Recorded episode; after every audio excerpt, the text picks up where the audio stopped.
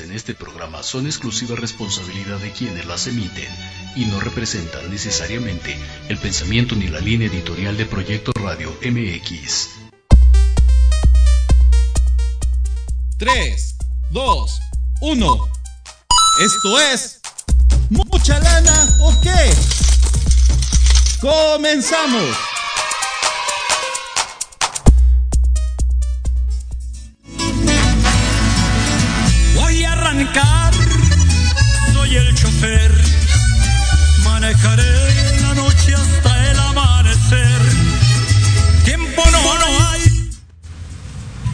Hola, buenas noches.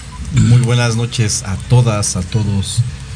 Estamos aquí disfrutando de este calor, de este clima veraniego, Tropical. tropical. Eh, ¿qué, más, qué más le podemos poner? No, no sé si ustedes se están derritiendo. Yo, Este, yo como que dejé un brazo por ahí escurriéndose y todavía no alcanza a llegar.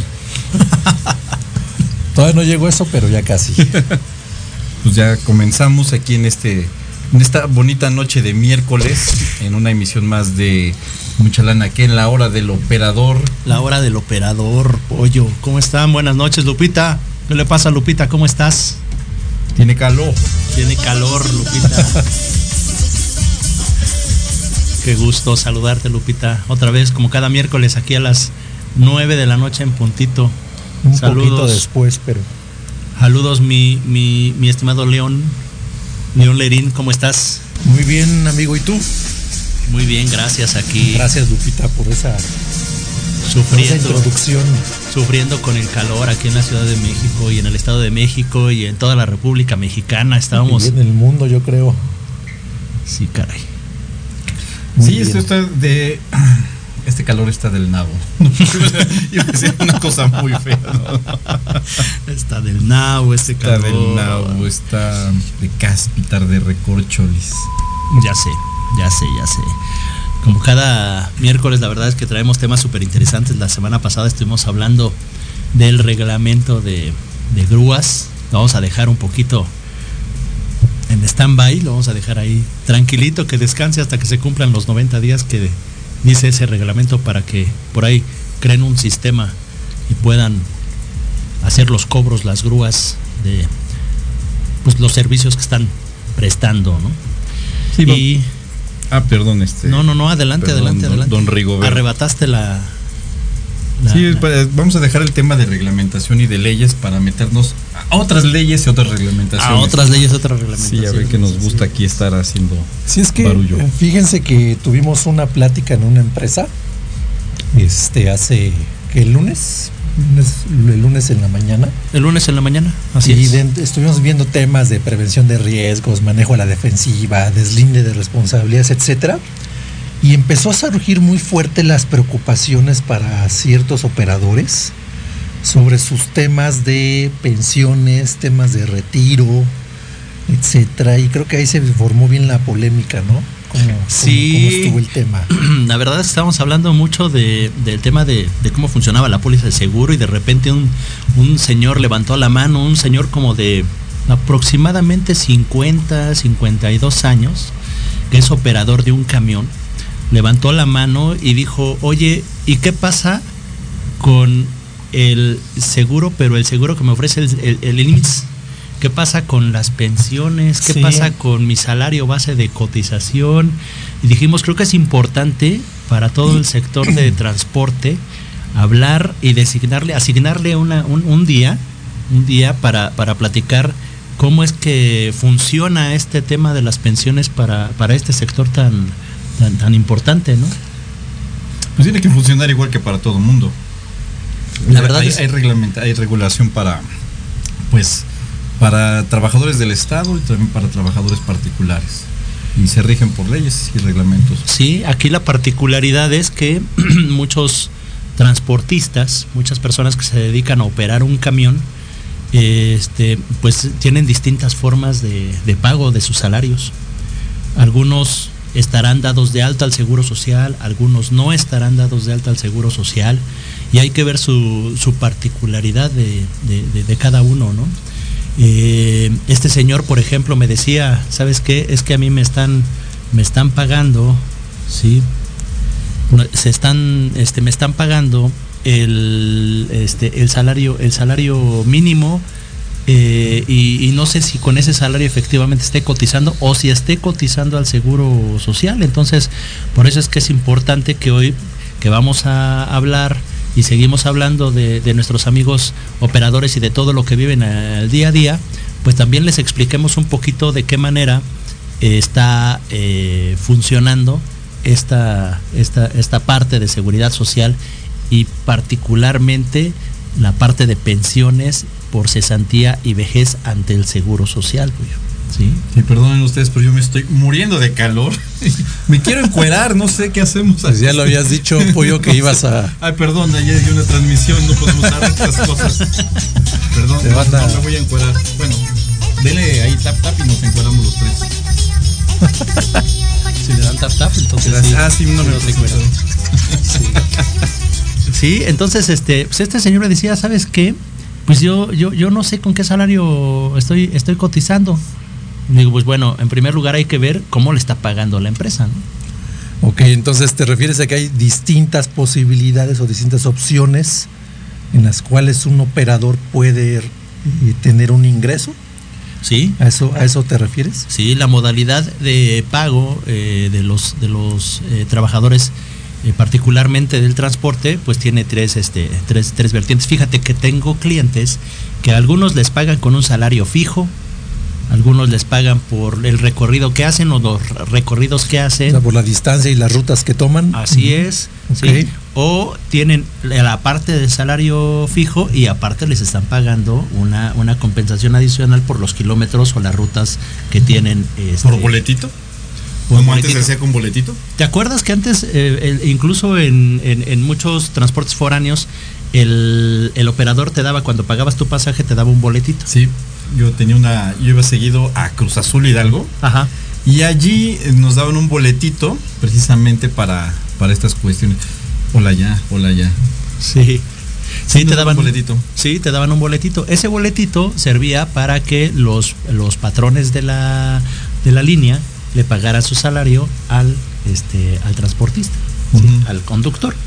Y con ese, este, con ese control, pues bueno, sabían cuánto es lo que había entrado o ingresado al, este, al, al- en el día de acuerdo a la cantidad de boletitos que estaba entregando. Entonces, ese control le permitía también al patrón pagarle un salario. Entonces, había días que llenaba el camión y había días que no lo llenaba, ¿no?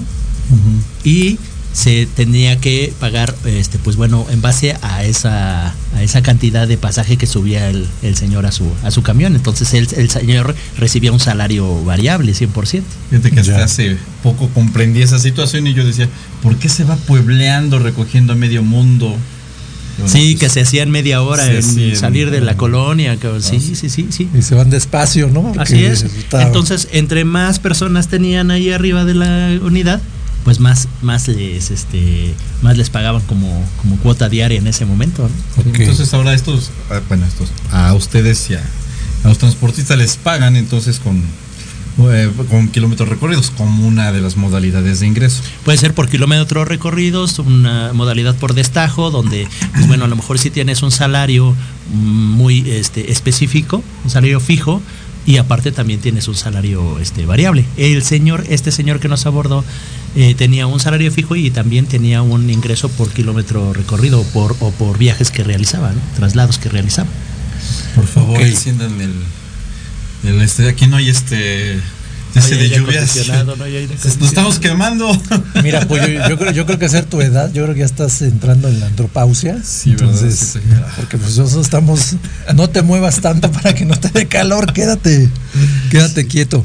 Oye, entonces, estas tres modalidades afectan directa o indirectamente, como lo quieras ver, al tema de tu retiro, al tema de con, con cuánto te vas a jubilar, me imagino. Definitivamente. ¿Por qué razón? Porque el salario que el trabajador percibe va a ser sin lugar a duda el detonante para, para, para identificar o determinar el monto de la pensión, llámese con ley del 73, la ley, este, la ley del Seguro Social de- del 73 o la ley del, del 97 a través de la FORE. Entonces tiene mucho que ver la fecha en la cual nuestros operadores empezaron a trabajar dentro, de la, dentro del sector privado. Así es. Y claro, déjame decirte algo, hemos detectado que también el tema del operador, pues no son muchos años de trabajo, ¿no? O sea, es, es un trabajo pesado, es un trabajo extenuante y muchas veces las personas, eh, vamos, se retiran, por así decirlo, jóvenes, ¿no? Sí. Inician, o inician jóvenes. Dicen, y- muy jóvenes. Y, les gusta mucho el tema del, andar en, la, en las calles de toda la República Mexicana, en los caminos de toda la República Mexicana. Pero hay algo que se está pasando por alto. Que la persona, eh, eh, y pasa, bueno, no sé si pasa aquí en México, pero los patrones a veces no dan, eh, no dan aviso de la, por el salario base con el que están cotizando. Entonces, lo primero que tiene que haber hecho esta persona es revisar, él estar al pendiente de con qué salario base le están este cotizando su- ante el Seguro Social. Sí. Porque pudiera tener el salario base más bajo y a lo mejor y que no corresponde realmente a su, a- a su salario, sea la modalidad que sea de salario que le está ingresando. Exactamente, exactamente. Entonces, ¿qué es lo que más le conviene a un, a un operador para poder ingresar a un tema de pensión, ya sea el IMSS, que bueno, es sector privado? Eh, ¿Qué es lo que le conviene? ¿Que sea variable, que sea fijo? Conviene Mixto. que le conviene que esté dado de alta con el salario que efectivamente está percibiendo. Eso es lo que lo conviene.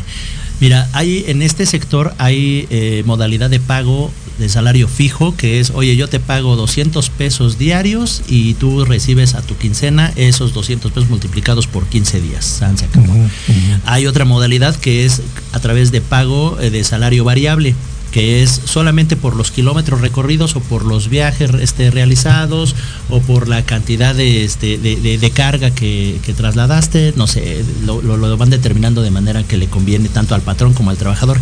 Y hay otra modalidad de salario que se llama salario mixto, donde está combinado la parte de salario este, fijo, la cuota fija, con el salario variable.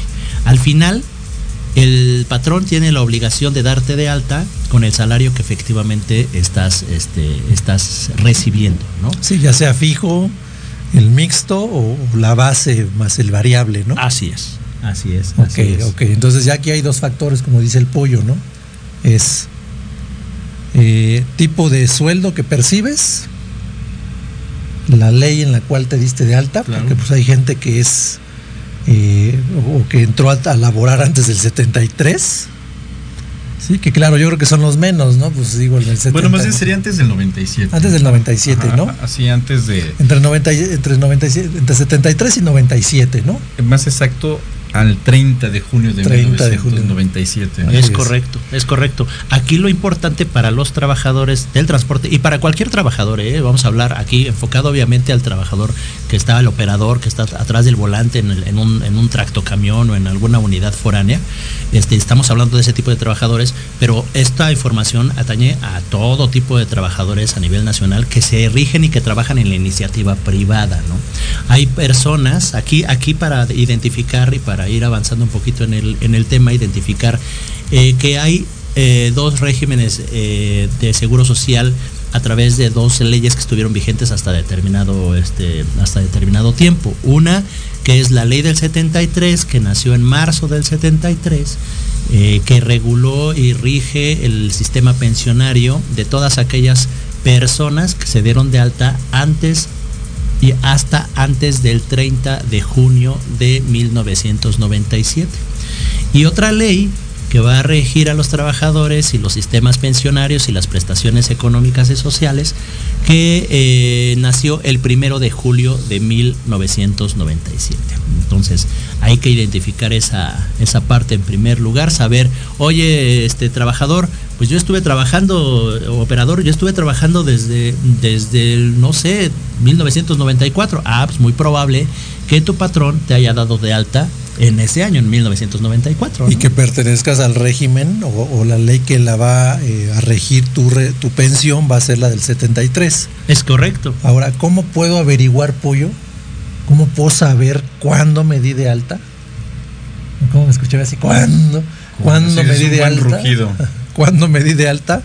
O, o realmente, ¿cómo puedo saber cuándo, cuándo mi patrón me dio de alta en mi primer trabajo? ¿Dónde lo averiguo? ¿A dónde voy? ¿A quién le pregunto? ¿En dónde me meto? Pues, En... lo primero, eh, debes de conocer tu número de seguridad social. Ok. En el número de seguridad social, ahí el, el tercero y cuarto dígito es el año de tu incorporación al seguro social. Es correcto. Sea el patrón que haya sido. Ah, nada más que no se vayan a confundir porque hay gente que fue dada de alta con un seguro facultativo de escuela ahí de, de cuando te daban en, este el seguro y Ujú. dices, ay, es que me incorporaron al seguro social desde el 96. No. Sí, ahí en eh, el gobierno federal, en, Sí. en- en- no recuerdo si fue con, con Salinas de Gortari eh, o algún otro presidente de la República, dijo, oye, pues ah, yo le quiero dar seguro facultativo a todos los, los, este, los alumnos de la escuela preparatoria o de las universidades. Así es. Entonces, pues en la prepa todos estábamos bien chamacos, ¿no? ¿Dónde he escuchado eso? ¿Dónde he En la, escuchado en la- esos en la beneficios? licenciatura, en la licenciatura todavía no teníamos los 18 años, ¿no? Ni siquiera estábamos trabajando. Unos muchachitos. Entonces lo que lo que lo que sucede en este en este caso es que este pues bueno, como te dieron de alta en ese año, pues tenían que asignarte un número de seguridad social. Sí, yo me ese año. Por ejemplo, el mío, no me acuerdo de los dos primeros dígitos, pero sí me acuerdo de los dos tristes dígitos que siguen al- a, a estos y es 98. Entonces mis tercero y cuarto dígito dice 98. Entonces yo fui incorporado en el 98. ¿Tú en qué año fuiste incorporado? Yo fui incorporado en el 96 Pero cuando entré a la sí, cuando entré a la universidad. Sí, hay Entonces, que tener cuidado en eso. Mi número de seguridad social es el 11 96 77 000000, pero ahí ya me di cuenta que fui de edad en el 96, pero no coticé en esa es. fecha. Entonces hay que tener cuidado, ¿no? No me puedo ir con la finta. Pero sí, pero ya entras bajo ese bajo esa ley. No entro bajo esa ley, ¿por qué? Porque el requisito para poder cotizar o para poder tener acceso a una pensión con la ley del 73 es que yo haya cotizado, que hayan pagado aportaciones obrero-patronales. O sea, te diste de alta, renunciaste el segundo día, por eso nadie aportó nada. No, ¿Por qué no aportaron entonces? no, no, no, no aportaron porque yo estaba estudiando, no Sí, era porque no estabas trabajando, sí. o sea, Eras menor de edad, todavía era no menor de edad, era estudiante, ¿sí? Entonces, hay muchas personas hoy en día que pueden estar eh, diciéndose, ah, pues bueno, es que mi número de seguridad social, dice mi número, mi número de seguridad social, dice, este, dice 96, ¿no? Pero eso no quiere decir que yo esté... eh, Ok, entonces hay que tener ahí mucho cuidado y realmente revisar efectivamente que tu patrón haya hecho las aportaciones en el año en el que en, en el que te dieron de alta, porque a lo mejor tú dices, bueno, entré en el 94 y si a lo mejor empezaron a darte aportaciones hasta el no, después de agosto del 97, julio del 97, entonces significa Julio que del 97, yo del 97. va, va a empezar, este, vas a empezar a, a cotizar o te van a tomar en cuenta como si fuera ley del 97. Es correcto. Ay, Sí, pero, pero mira, hay otras dos maneras de saber. La, prim- la otra, la segunda es con tu hoja rosa. Si tienes tu hoja rosa, Sí. y literalmente es rosa, es una hoja rosa, ahí viene. sí eran como ve, como siete hojas, eran de varios colores y al trabajador le daban la, La la rosa. hoja rosa. La hoja rosa. Sí, Ay, sí. Es- es- Le daban la rosa. Y la más segura es que entres a. que, que googlees. Ay, qué bonita palabra. Que googlees. Googles. Que googlees. Googlees. Este, semanas Googlees. coti- constancia de semanas cotizadas. Ajá. Este, y te va a aparecer por ahí una que dice constancia de semanas cotizadas. Y sé que, que por cierto, ahí en mi canal de TikTok, ahí tengo ya una información al respecto. Y también tengo un, tutorial para que lo bajen. Ahí en semanas cotizadas CISEC, ahí van a buscar y tramitar que les eh, manden por correo electrónico la constancia de semanas cotizadas de una manera detallada y ahí sí viene desde tu primera cotización y con qué salario base y también si para los que ha, o para quienes hayan solicitado un préstamo una de, de, cuando eh, no estás trabajando ahí también te viene eh, detallado cuántas semanas te descartaron te O sea, descontaron no está tan haber- padre. A ver, a ver, no, no está tan padre retirar dinero no porque sí te descuentan porque semanas. te descuentan semanas. O sea, ese dinero que retiras se traduce en semanas que son necesarias para la pensión. así, Así es. ¿Puedes repetir la, Sí, es este constancia de semanas cotizadas, CISEC con S. las dos Sol. con ese? Sí, Con sé. sol. Así es. Y ahí viene, ahí viene exactamente desglosadito, perfectamente, desde el momento en que te dieron de alta, pero que estuviste cotizando en el seguro social. Ok. ¿sí? Y cotizar significa que tu patrón te da de alta y aparte paga las cuotas obrero patronales, porque una cosa es este es, es entrar a trabajar y otra que efectivamente el patrón te haya dado de, de. Entonces, También hay que vigilar mucho eso. Hay que decirle a nuestros amigos operadores, oigan, vigilen. Sí. Digo, no hablamos mal de los patrones, pero pues por ahí de repente puede haber alguno medio No, si vamos a hablar tremendo. mal de ellos, hablemos mal de ellos. No, vamos a no, no, no, no, no hay que hablar más de ellos. Al rato vienen y nos queman a Al nosotros. rato nos quitan las cuentas, pollo. ahorita.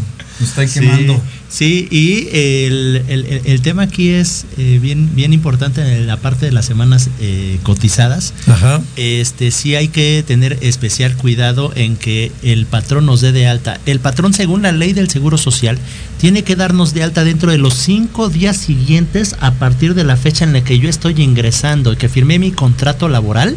Tiene cinco días Tienes para- cinco días hábiles para poder darte de alta al, al seguro social y empezar a partir de ese momento a pagar tus a por tus cuotas obrero patronales. Ok, Sí. ok. Eso es muy importante. Sí, súper importante. ¿Cómo se van a percatar si se dieron cuenta, si, si los dieron de alta o no? Muy sencillo hoy, como dice Pollo.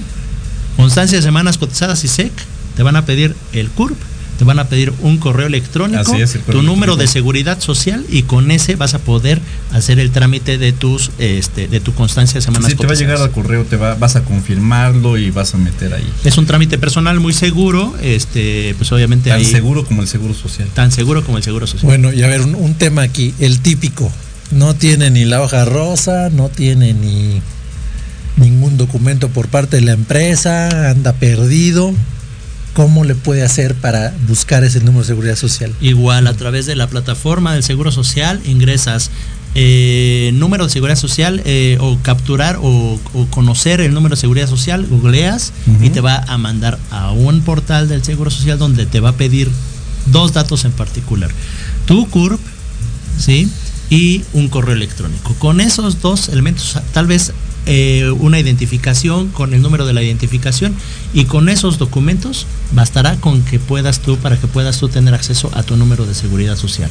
El número de seguridad social está vinculado a tu CURP, a tu clave CURP, no hay más, ¿sí? Por eso este, esta clave que significa clave única de registro de población, CURP, este, fue creada por la Secretaría de Gobernación hace algunos años con el objeto de, de- de- de centralizar y ma- mantener toda la información centralizada.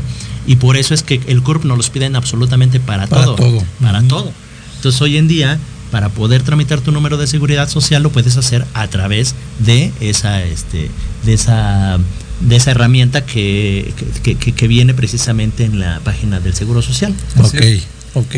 Y, pero eh, es muy importante mantener esto. eh, el, el hecho de que eh, hay que tener en orden estos papeles. Aunque en realidad mucha gente de mayor de edad, mayores que nosotros, casi siempre ellos tienen han tenido un registro incluso de todos sus papelitos que desde cuando han venido cotizando. Entonces, eh, ahí hay que tenerlos a la mano para que cuando Ahí vas a empezar, Lupita, con la maldad en tu corazón, como siempre. Pero hay que, hay que tener ese orden, porque cualquier situación y que tuvieran que arreglar una, eh, una disputa por ahí, Ajá. con los papelitos pueden arreglar que sí, efectivamente, cotizaron desde la fecha en las que ellos están diciendo. Ok, bueno, entonces ya tenemos identificados dos, tres puntos, ¿no? Primero, cuándo me di de alta, cuándo empezó mi patrón a hacer aportaciones, ya tengo mi número de seguridad social, ya tengo este mi, mi número de semanas cotizadas, cómo se calcularía la pensión en función a estos tres tipos de sueldos que tenemos, o todo es de la misma manera. Claro, mencionabas que lo importante es el sueldo base, ¿no? Sí, el sueldo base va a ser determinado respecto a las percepciones que efectivamente nosotros tenemos. Eh, para la, para la, a- a un punto bien importante, hay, hay trabajadores eh, del- de operadores que son hombres camión que nos acompañan, que nos visualizan a través de este. es decir, hombre este camión no medio. quiere decir Optimus Prime. ¿eh? Optimus, Optimus Prime. Eh, hay, hay hombres camión que dicen, pues bueno, es que yo no estoy dado de alta. ¿Por qué? Porque yo soy mi propio patrón. Claro. Ah, pues bueno, hay una modalidad también que como patrones si ponemos eh, y damos de alta nuestro, nuestro registro patronal, como patrones también podemos estar cotizando y poder tener acceso a estas prestaciones económicas. ¿sí? Muy bien. Entonces, y a la pregunta que tú nos hacías, pues bueno, ¿cómo se calcula en determinado caso la, la- la pensión? Pues bueno, para las personas que ahorita ya identificando con el número de seguridad social, los, dígitos tercero y cuarto del número de seguridad social y en la constancia de semanas cotizadas, aquellas personas que estén dadas de alta al Seguro Social antes del primero de, de julio de 1997, para poder tener acceso a su pensión, necesitan eh, contar con al menos eh, 500 semanas eh, cotizadas, Ok. ¿sí? 500 semanas cotizadas, que son aproximadamente 10 años de trabajo, Ok. Ajá. Y eh, van a recibir su pensión en base al promedio del salario de los últimos cinco años eh, trabajados. Ok. Ajá. Y para todas aquellas personas que cotizamos a partir de la ley de mil- de- de- de- del primero de julio de 1997, pues va a ser este, nuestra pensión una módica cantidad respecto de lo que estemos ahorrando voluntariamente. Eh, bueno, no voluntariamente, de lo que estemos Involuntariamente también. ahorrando involuntariamente y que nos descuenta nuestro patrón eh, de, la, de, de- de la nómina que nos están este, pagando. Lupita, ¿en qué año empezaste a trabajar? Híjole, eres, 2014. Eres generación Afore, éntrale ahí a la parte de la aportación voluntaria para que la Afore te, El go- te dé una buena El lana, gobierno te deja una buena alcancía. una buena alcancía. O sea que Rigo podría ser tu tío, Julio tu abuelito y tú, tú, y yo y tú, tu primo. Y yo tu primo.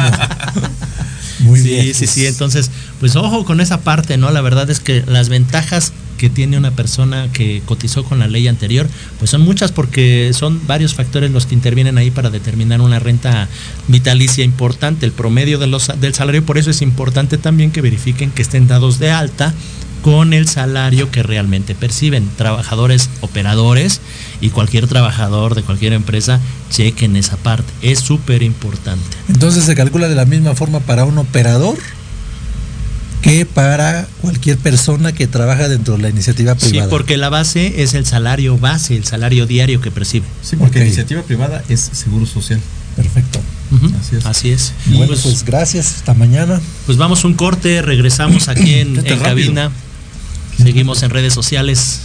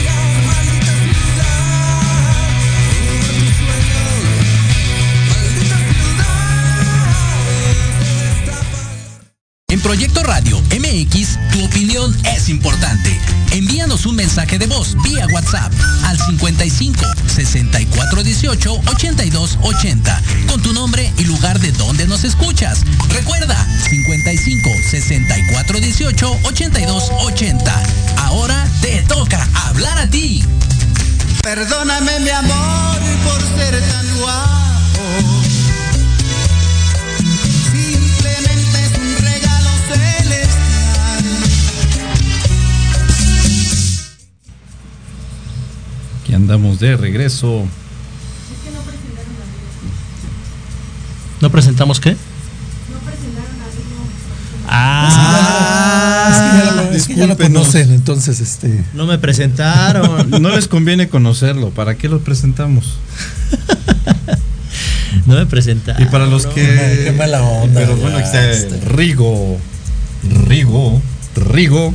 Rigo mi rey dice Rigo muy ahí bien. de Y sí presentamos a Jorge León Sí, Lerín. Para que vean que León no es como lo pintan, es como él.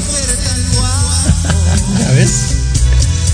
La verdad es que todo un rompecorazones como Rigo Tobar, don Rigo Mayen. Muy Así bien, es, bueno. aquí andamos, aquí andamos. Pues retomando el tema de la, de la pensión, no sé qué más este, dudas Sí. tengan. Pregu- nos preguntó un señor es- ese día, me acuerdo. Bueno, ¿quién me va a pagar la pensión? ¿Quién, quién me va, cómo van a hacer las aportaciones? Eh, ¿Cómo las administro? ¿Me depositan de mi cuenta? ¿Quién me deposita? ¿El gobierno? ¿Cómo es ese tema? Mira, eh, dependiendo obviamente, ya que identificamos a qué régimen del Seguro Social pertenecemos, si a la ley anterior o a la ley vigente, eh, en el caso de los, de los trabajadores que cotizaron con la ley anterior, es el Instituto Mexicano del Seguro Social el que va a llevar a cabo el pago de la eh, pensión. Lo va a hacer a través de un depósito directamente el Seguro Social y va a ser determinado respecto de- del eh, promedio de los de los últimos de las últimas 250 semanas este, cotizadas y de las semanas este de las semanas cotizadas adicionales a las 500 que tiene como requisito este esta ley. Y para la ley de 1997, Ujú. pues eh, todas aquellas personas que aportamos a nuestra Afore, si llegamos a la meta, que son aproximadamente 2 millones y medio de pesos, eh, quien nos va a hacer el, el pago de Tambores, nuestra por pensión favor. va a ser va a ser una aseguradora, ¿sí? Eh, con la con la modalidad de renta vitalicia. ¿Qué quiere decir con esto la aseguradora? Pues es un fideicomiso que te va a estar generando ahí ciertos rendimientos y hay que ver qué tipo de rendimientos este, nos están dando las AFORES y CIEFORES hoy en día, las administradores de los fondos de cuenta individual, para saber más o menos qué, eh, qué porcentaje de ganancia vamos a tener por esa administración. Pero. Ah, perdón, perdón. no- Sí, a ver, espérame, me voy a regresar. ¿Cuánto dijiste? Dos millones, millones y medio, dos millones ochocientos mil pesos tenemos que tener ahorrado más o menos en la cuenta individual de retiro. Oye, Sí. pero a ver, aquí hay un problema que yo veo. Con los rendimientos que se nos están dando con las Afores, pues yo creo que está medio difícil, Está, está difícil. ¿no? Está difícil porque, eh, por ejemplo, la que estábamos revisando hace, hace ratito de Banorte, y luego decimos por qué estábamos revisando la de Banorte, porque hay un caso bien divertido. Está dando un rendimiento promedio del 5%. Pero ¿cómo estamos en la inflación hoy? Pues si, si la inflación estamos casi ya a la orden del 10%, entonces... Entonces, ¿qué está pasando? Entonces, ¿conviene o no conviene tenerlo en la Afore cuando te están dando el 5% de Es que no es que te convenga o no te convenga. es que es por ley, Es que estás si ya obligado te diste a- de alta Ujú. de- de- como trabajador y entraste a trabajar con la ley del 97, pues no tienes otra más que entrarle a la parte de la FORE. Sí, aquí Sí. lo que tienes que hacer es no hacer aportaciones adicionales A la Afore. a la Afore porque te voy- me imagino que te voy a dar el mismo rendimiento Me van esa a dar exactamente el mismo Entonces, rendimiento. tengo que buscar un instrumento que complemente esa parte de mi Afore, ¿no? Es Pero correcto. curiosamente ese instrumento va a ser también el que en el que va a terminar al final de todas maneras eh, tu dinero de la Afore. Va a estar administrado O sea, por una de todas maneras, es, es- es muy curioso porque por ley, o una de dos, o te hacen un depósito, o te lo va a administrar una aseguradora al final. Así al es, final. así. Entonces, pues que es mejor tenerlo en un instrumento que te dé rendimientos desde antes o un instrumento que además ni siquiera tú vas a escoger y que de todas ¿Dónde maneras va a ser una aseguradora.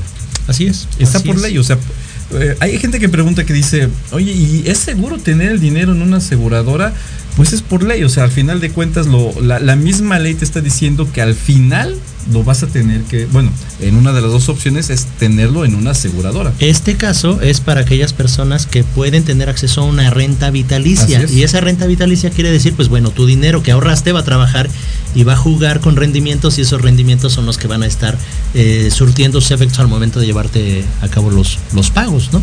Otra modalidad para la ley del 97 y todas aquellas personas que tenemos Afore, que ya nos fregamos, pues va a ser eh, cuando no tenemos acceso a esa renta vitalicia, suponiendo que llegamos al millón. Ah, pues bueno, la Afore va a decir, ¿sabes qué, eh, Rigo?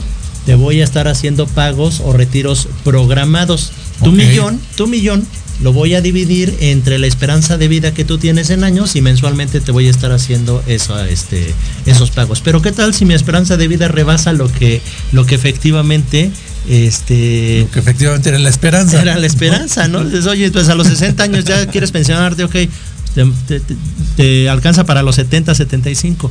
Híjole, pues a los 70, 75 todavía estoy vivito y coleando y me voy a morir hasta los 85, pues ya son 10 años que voy a tener que sufrir porque ya no voy a tener dinero, porque ya me lo acabé con mis retiros programados que me dio la fuera. Bueno, a ver, a mí, a mí se me ocurre una pregunta que esta no salió ese día. ¿Qué pasa con temas de salud? O sea, estoy pensionado, eh, me está depositando la aseguradora.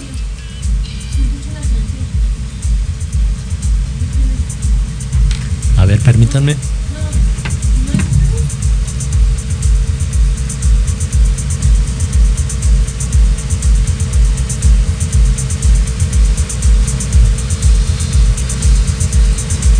Tenemos unas fallitas técnicas aquí, ahorita regresamos. Sí, yo escucho un...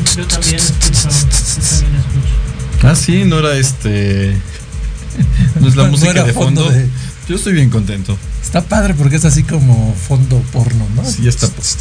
Yo, yo lo estoy imaginando como más bien de calor aquí, este. Perdón, León. Uno queriendo ser decente. Eres tú, pollo, apaga por favor tu Walkman. ¿No? Eh, do- Don León Lerín ya en, este- en estos días ya no se usa el Walkman. No, no soy yo. Yo aquí el. Yo también lo escucho. No soy tú- yo. Se me hace que eres tú, Lupita. No soy yo, no soy yo.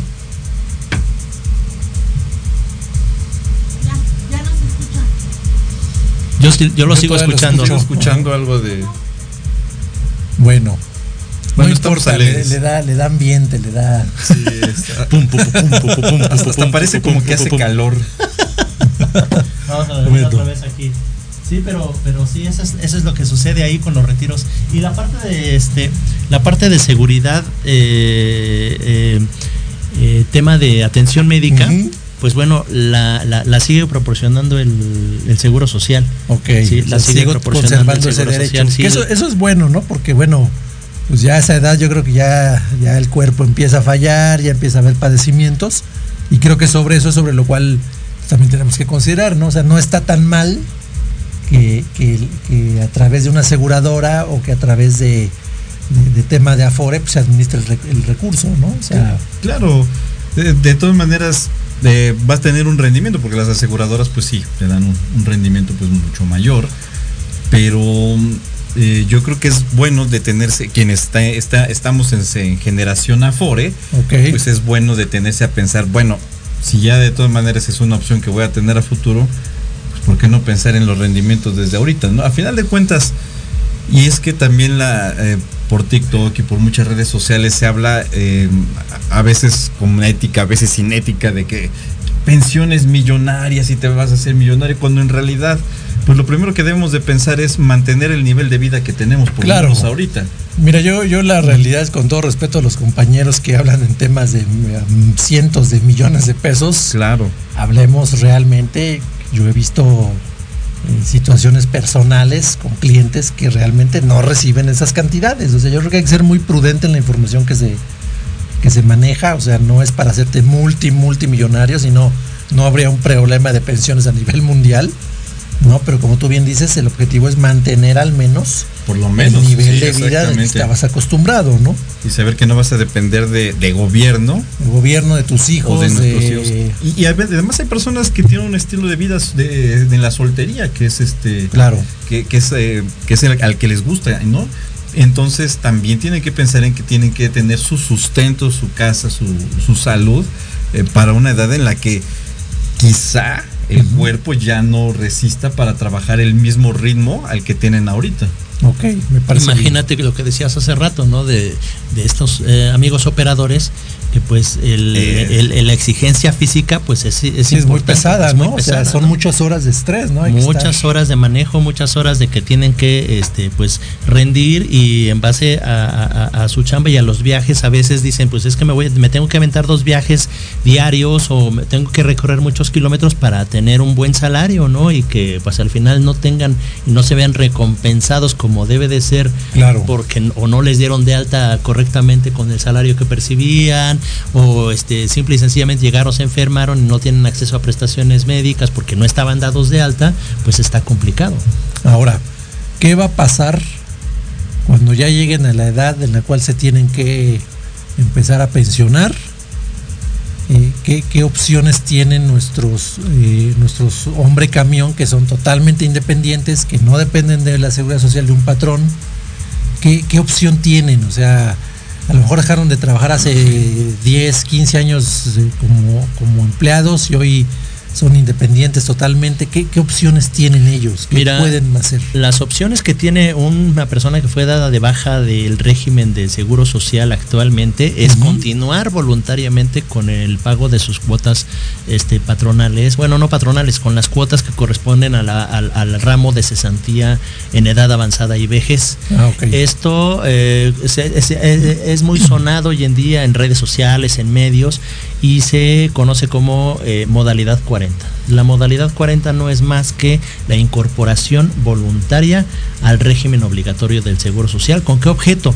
No es con el objeto nada más de tener acceso a una, este, no, es con el objeto más bien de, este, de, de tener un buen promedio salarial, sino el objeto particular es reunir y seguir incrementando las semanas cotizadas con el objeto de que esos incrementos en las semanas pues le sirvan para poder tener una mejor pensión. No nada más es el salario este, base de cotización, que es, de- que es detonante y es muy importante, pero entre más semanas cotizadas tengamos es mucho mejor. Entonces yo invito a todos esos operadores que hoy en día no están dados de, de, este, de, de alta al Seguro Social, que estuvieron vigentes en algún momento, pues que busquen la, la- la atención, la asesoría para poderse este, incorporar voluntariamente al régimen obligatorio del Seguro Social. Ok, ¿cuánto tendría que aportar un operador? Vamos a pensar que tiene, no sé, 55 años, que ya le faltan a lo mejor 5 para los 60 o 10 para los 65. ¿Cuánto tendría que aportar? Eh, Bueno, es que primero hay que partir de, ahora sí que valga la redundancia, hay que partir del principio, Ok, la cuantía hay que básica. empezar del principio. de su cuantía básica, ¿no? Que, que tiene que ver con cuál es el salario base, el último salario con el que estuvo cotizando, pero que tiene que ver también con las 500 semanas cotizadas. Así es. Y a partir de ahí, pues entonces, sabiendo cuál es, eh, cuál fue su salario base, entonces sí, pues darle opciones o ayudarle a que busque las opciones para que incremente sus semanas con el salario base más alto que pueda cotizar. Porque eso es muy importante y esto es lo que, como tú dijiste, eh, hay veces que éticamente no lo mencionan, pero eh, eh, te dicen, por ejemplo, ahí eh, me queda mucho la frase en TikTok de cuando dicen, ¿quieres una pensión millonaria, heredable, y etcétera, etcétera, Ajá, etcétera? ajá, de Eh, 200 espera, espera, espera, sí, pero no es, o sea, no es para todos porque cada, cada persona tiene una historia de vida dentro de, de Claro. su incorporación al seguro social. Entonces, primero con base en lo que ya tiene, eh, lo que ya, ya tiene junto con las 500 semanas y su salario base que cotizó, hay que sumarle semanas voluntarias con un salario base que él pueda hacer lo más alto posible para tener pues por lo menos alcanzar el nivel de vida que tiene ahorita. Entonces va a corresponder lo que él pueda aportar en semanas pagándolas, va a corresponder exactamente al nivel de vida que tiene ahorita, no más. Y otro factor importante es el de la, el de la edad. ¿sí? Ah, claro. Es el de la edad.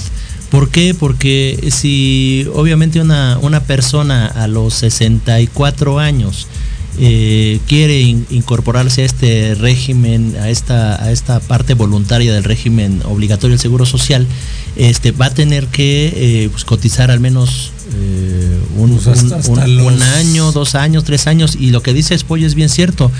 Hay que ver cuál es la condición económica de la persona. Así es. Porque la ley dice, sí, puedes, puedes cotizar con un salario base topado a 25 UMAS, pues 25 UMAS son 2.500 pesos, este, 2.500 pesos diarios de salario base. Y de ahí aproximadamente tendrías que pagar 280 pesos de modalidad 40 diarios. Si lo multiplicas por 30 días del mes, estarías pagando aproximadamente No, 8 mil 8,000 pesos pesos. para tener una pensión topada. 8.570, sin más, menos números.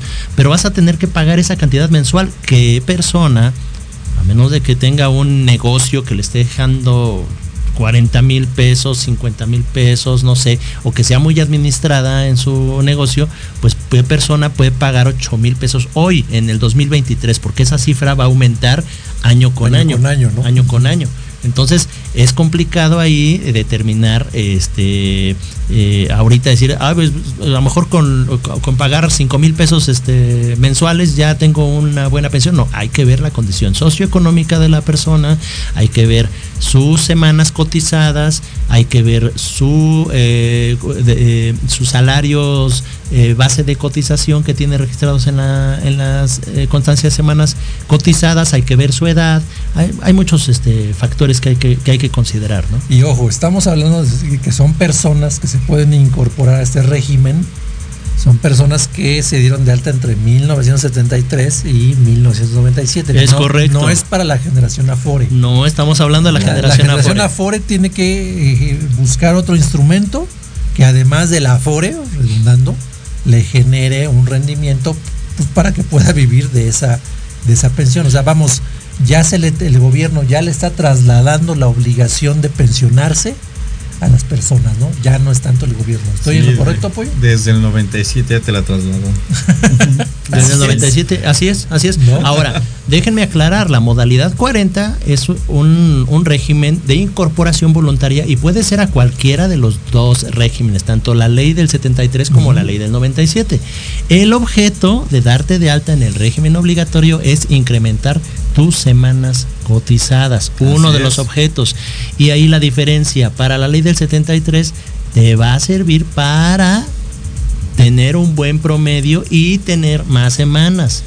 Para la ley del 97 te va a servir para hacer aportaciones voluntarias a tu Afore y que te sirva para llegar a esa Ah, sí. cifra tan esperada de 2 millones 800 mil pesos, 3 millones que te van a servir para una renta vitalicia. Si no llegas a eso, vas a tener para un- te alcance. un retiro programado, ¿no? Te van a ir di- di- dividiendo ahí por meses la, la lanita que ahorraste. Y si no tienes acceso tampoco a un retiro programado, pues te van a dar una pensión mínima garantizada, que ese Y es el premio de consolación. Y con un rendimiento maravilloso por debajo de la inflación. Sí, en Es el caso es decir- del- de, de- de la, de la eh, parte de la renta vitalicia con la aseguradora. ¿Cuántos años tiene tu hijo, amigo? Mi hijo tiene seis años. Entonces ya ponlo a chambear porque... Pero lo malo, ¿sabes qué? Es que no lo puedo dar de alta en el Seguro Claro. Social. Claro. ¿sí?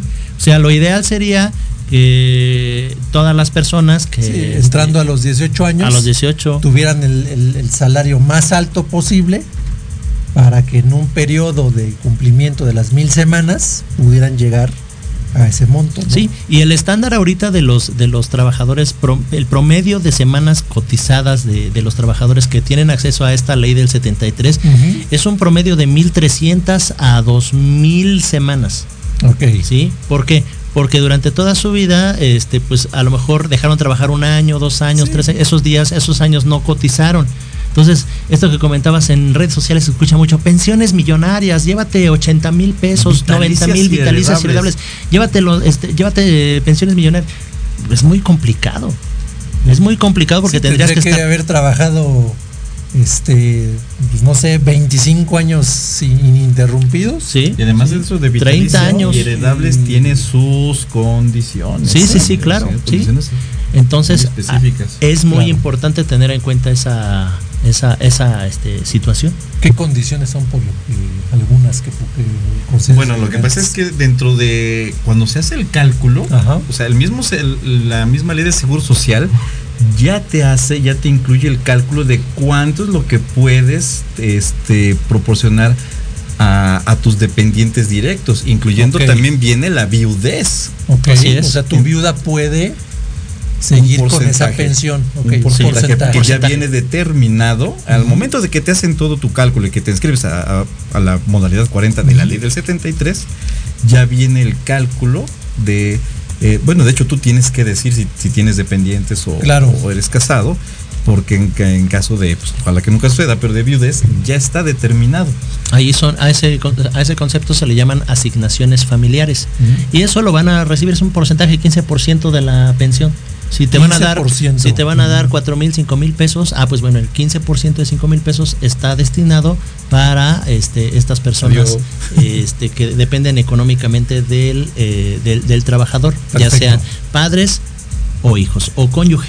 Sí, no, o sea, no estamos diciendo que no, o sea, no está padre, o sea, está claro, está padrísimo este la modalidad 40, No, claro, solamente hay que claro, llevarla con ética, eh, con este, con datos reales de, de lo que va a ser y sobre todo, como bien dijo, eh, bien dijo Rigo, sabiendo cuál es el contexto de la persona a la que a la que se le va a ayudar, ¿no? Sí. Ahora hay que ser muy, muy precavidos con ese monto, ¿no? Así es. ¿Y quiénes tienen acceso, qué beneficiarios tienen acceso a una pensión por viudez y en qué supuestos? Ah, pues bueno, en el tema de la modalidad 40 de la ley 73, más bien, en el régimen del 73, pues bueno, si van a recibir, 73. si van a recibir un porcentaje de la pensión por viudez, fallece ya el trabajador o la persona que tiene la pensión, el pensionado, y su viuda va a tener acceso, o sus huérfanos van a tener acceso a una pensión. Muy bien. Y en el caso de la ley del 97, solamente en el supuesto de renta van a tener acceso ahí a un porcentaje de esa, de esa pensión. En retiro programado, pues hasta donde tengas el dinero que te alcance. Pues mira, se nos fue rapidísimo la verdad el tiempo. O sea, yo creo que ya para concluir eh, es muy importante que nuestros amigos operadores y muchas personas Ah, claro. se metan fuerte, ¿no? Se asesoren y sean muy conscientes de las posibilidades que tienen sin verse, ¿cómo podríamos decir? Ahorcados. Ahorcados, ¿no? Entonces creo que creo que es una excelente opción para poderlo lograr. Y pues bueno, muchas gracias. En el régimen del 73 no hay pensión. No, hay, sí hay pensión. Sí hay pensión. Qué chido, ¿no? Para Muy ser bien. de Rubén Blades. Sí, pues la verdad es que es un tema amplio, dan para mucho y pues muchas dudas que Y es un tema, tema apasionante, por cierto, es un tema que, que nos gusta mucho a nosotros por, pues por ayuda, porque realmente eh, las- nos va a tocar a nosotros también vivir eso y pues, pues también entre más personas podamos ayudar en el camino, pues qué mejor, ¿no? Claro, muy bien. Pues bueno, algo más, amigos. No, pues agradecerles este espacio. eh, pues es un tema muy, muy amplio. Nos faltó a lo mejor todavía considerar algunos puntos, pero déjenos ahí sus, sus comentarios, sus dudas y vamos a atenderlos puntualmente. Muchas gracias a todos. Pollo, Muchas gracias. Oye, ya vete a Ay, vámonos a echar un regaderazo, por favor. un regaderazo de agua Sí, fría. Tlaloc, Tlaloc. ¿Dónde andas? pues gracias, gracias a, a todos. Que tengan excelente noche. Lupita, muchas gracias. Gracias, Lupita. Cuídate Gracias, mucho. Lupita.